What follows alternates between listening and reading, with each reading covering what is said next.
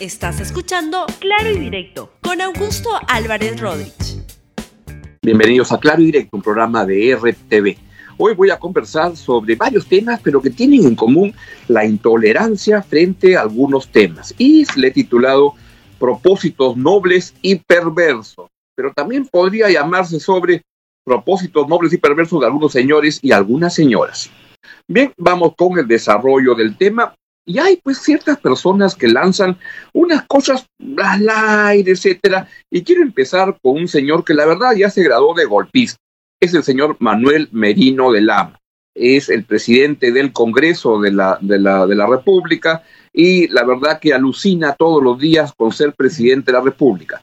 Hace unos días nada más tuvo un lapsus delicioso, porque sentado donde estaba, ahí en el, el hemiciclo del, del Congreso, dijo que instaba al señor Vizcarra acá desde la presidencia de la República. Se equivocó y ni se dio cuenta. Y nadie a su costado se dio cuenta de lo que estaba diciendo. Alucina cada día con ser un Valentín Paniagua, pero él solo es Manuel Merino de Lama. Escuchen lo que dijo ayer de que el pedido de vacancia se está reprogramando para otro momento. Hay un pedido de vacancia. Ese pedido de vacancia tiene un procedimiento. El pedido de vacancia no lo presenta el presidente del Congreso. En este caso lo están presentando dos o tres bancadas de los grupos parlamentarios que están en el Congreso. y el procedimiento es que tiene que, ya se leyó, de aquí el procedimiento viene la admisibilidad. Para la admisibilidad se necesita, así como para la presentación, 26 firmas, para la admisibilidad se necesitan 52 votos. Y eso lo vamos a poner al voto la semana entrante para que una vez se determine. Si esto fuera... Habíamos anunciado para el día sábado, pero vamos a hacer un cambio de fechas. Tenemos dos, tenemos dos, posibilidades, el pleno que tenemos descentralizado en Abancay, en Apurima, y vamos a ver la posibilidad, si no se da ahí, veríamos otra fecha.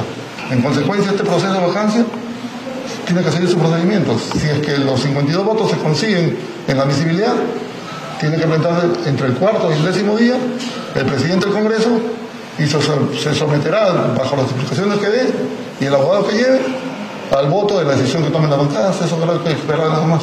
No es un tema de decisión del presidente del Congreso, sino es un tema de decisión de las bancadas y de 230 parlamentarios. El señor Manuel Merino, que en su tierra en Tumbes es conocido como MU, este, es muy intolerante a la constitución, a las reglas, pero principalmente al sentido común. Se muere de ganas de ser presidente de la República y nada lo detiene en su avance inexorable hacia eso. ¿Llegará? Yo creo que no. Dios nos libre además.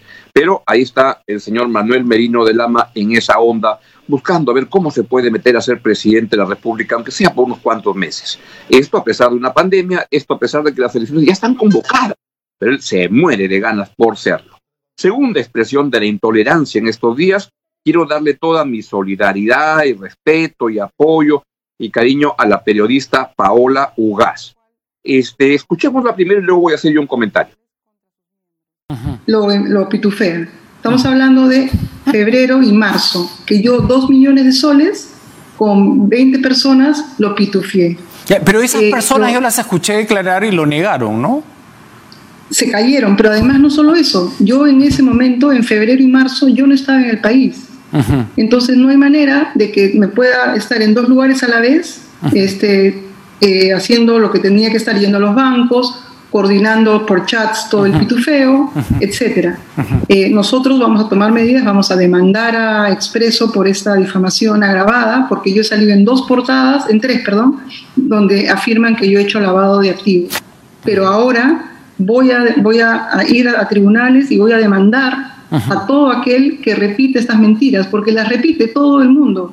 Y creen que, o sea, Pablo Gas soy la fuente de todos los males, soy más importante que el COVID-19, o sea, no se entiende nada. Este, este, esta última amenaza de muerte, ligando Charlie Hebdo con mi caso, con el caso a mí y a Pedro, que investigamos una organización religiosa, ya pasa cualquier límite.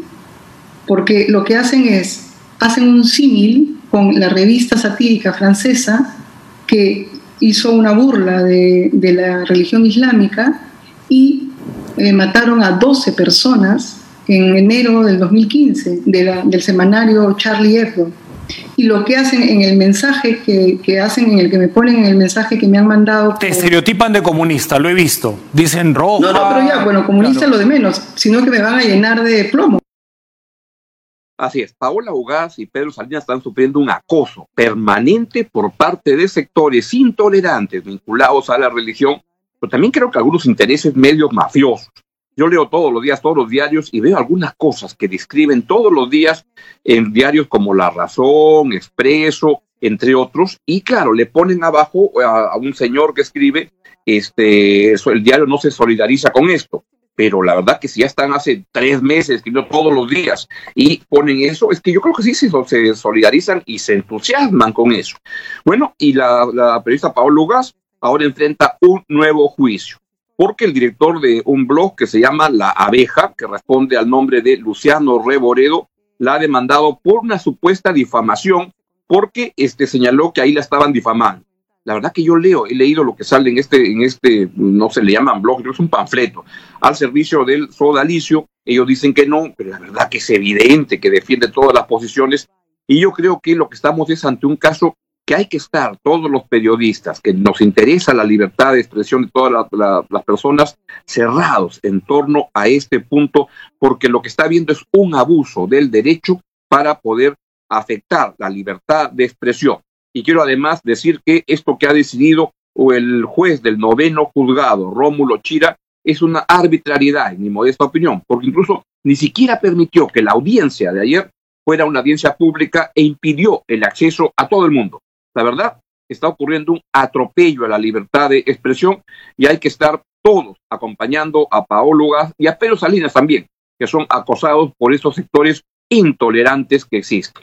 Y Paola hacía mención a, una, algo que ha aparecido en esta revista de, de, humor, de caricatura, Charlie Hebdo.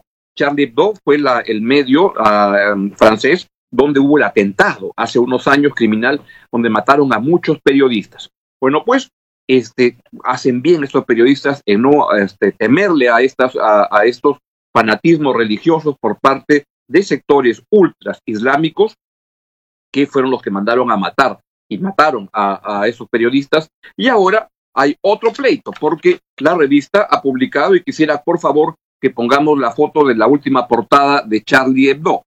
Ese señor que aparece, aparece ahí es el, presidente de Turquía, Erdogan, es un tipo de lo más extraño, un autócrata que está este, enquistado en el poder de hace algunos años en Turquía, y Charlie Hebdo publica esta caricatura.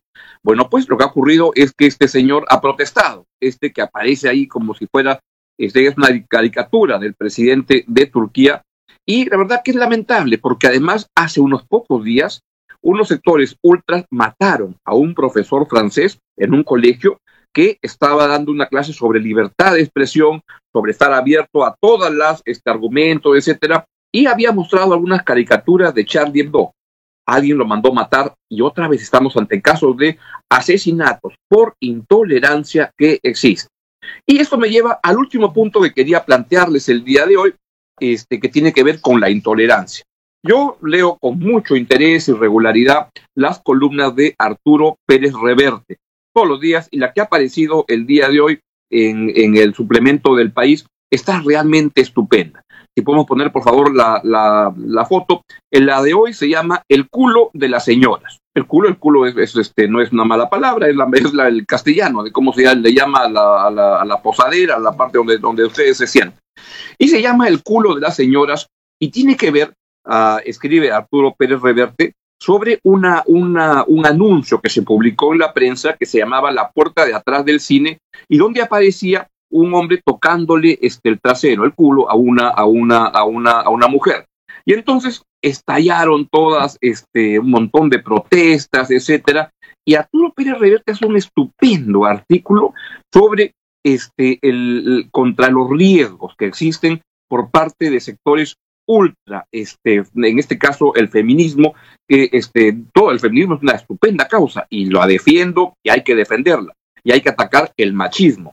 Pero lo que ocurre es que toda esta causa que es tan importante se pone en riesgo cuando, como explica o escribe el mismo Arturo Pérez Reverte, se refiere a la chica de la matraca que simplemente este, son intolerantes, tienen un fanatismo, no, no, no pueden ver puntos de vista y se ponen este, con una agresividad que lo único que hace es que entorpece la lucha por la noble causa del feminismo y para acabar con el machismo. Pero cuando hay intolerantes, como algunas personas, en el caso que menciona Arturo Pérez Reverte, pero también acá en el, en el, en el Perú, donde hay una, una, una, unas personas que incluso confunden lo que es el periodismo con el activismo y se olvidan de la búsqueda de la verdad, de estar abierto a diferentes posiciones. Y la verdad que eso yo creo que es una manera muy, muy equivocada de entender el periodismo y de entender, en el fondo, la noble causa y la importante causa de defender el, y promover el feminismo y combatir al machismo. El problema es que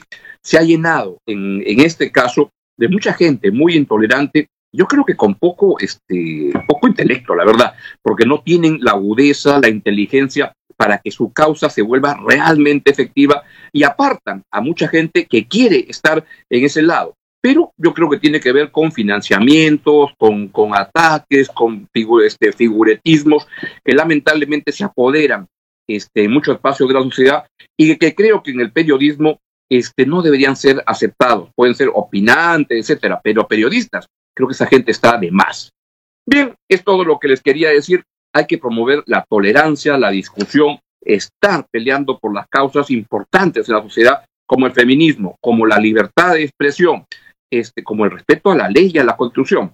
Y en ese caso, gente como la que critica Arturo Pérez Reverte, que le llama las chicas de la matraca, como este señor Manuel Merino, que se quiere tirar por delante la constitución, como los extremistas que quieren acabar con Charlie Hebdo, pues son casos que van en contra de la lucha de esas causas. Muy bien, es todo lo que les quería comentar el día de hoy y espero que tengan un estupendo día. Chao, chao.